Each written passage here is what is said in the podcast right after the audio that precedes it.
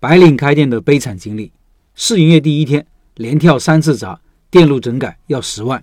继续小面面馆梅老板北京学院的案例的分享。他说，前两天说了学院店的开业经历、选址以及竞争策略，接下来就是老板踩过的坑。老板是位美女，之前还是一位高级白领，第一次从事餐饮行业。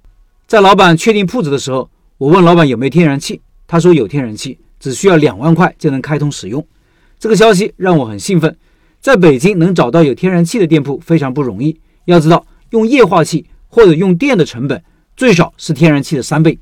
然而，当老板真正去开通的时候，天然气公司说这个户头要重新开立，重新开户要八万，每增加一个接头又要增加几万。更气人的是，天然气是在阁楼，煮面出餐是在一楼。如果要把阁楼的气接到一楼使用，还必须重新过审消防和安检，不仅手续很麻烦。并且又是一笔很大的费用，由于代价太高，后来就放弃了这个想法。第二个坑，老板叫人装的排水，这个水电师傅有点不专业。一般的排水都是走地面以下，或者说平着地面走。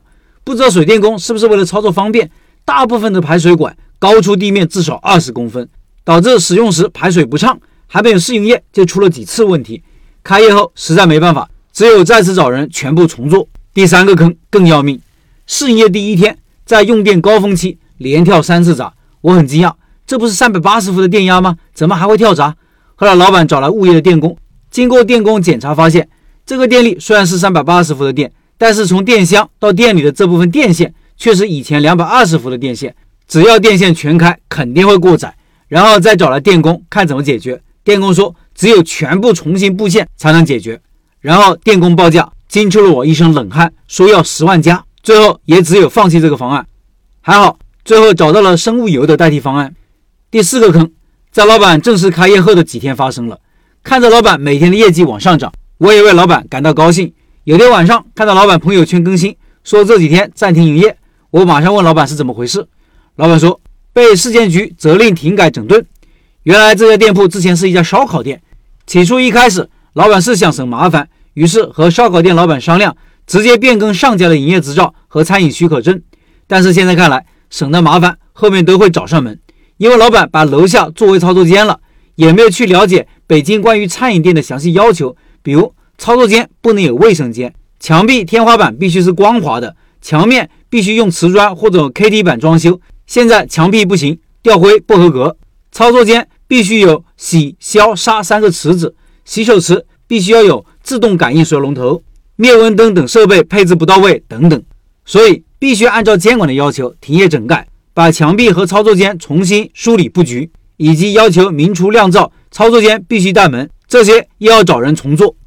原来开烧烤店跟开面馆各种操作规范和要求是不一样的，这次大概又花了十天时间重新整改装修，接受检查以后才能继续营业，估计这次要花费不少。虽然这些方面在老手看来都是大坑，但是对于新手来讲，在开店之初很难发现这些问题，毕竟这些坑有些我们当初也踩过，只是不同的地方付出的代价大小不同罢了。正如老陈所讲，开一家店月赚两万和公司上班月赚两万，所需要认知和能力可能完全不在一个层次上。这些认知和能力，就是我们在开店过程中填各种坑的同时，依旧坚定一往无前所积累的经验和教训。以上是小面面馆梅老板的分享。另外，十二月份的拜师学艺项目是小面。十三年的王牌面馆梅老板带大家开店，学员开店成功率高。感兴趣老板扫码进入交流群，和梅老板直接交流。音频简介里有二维码。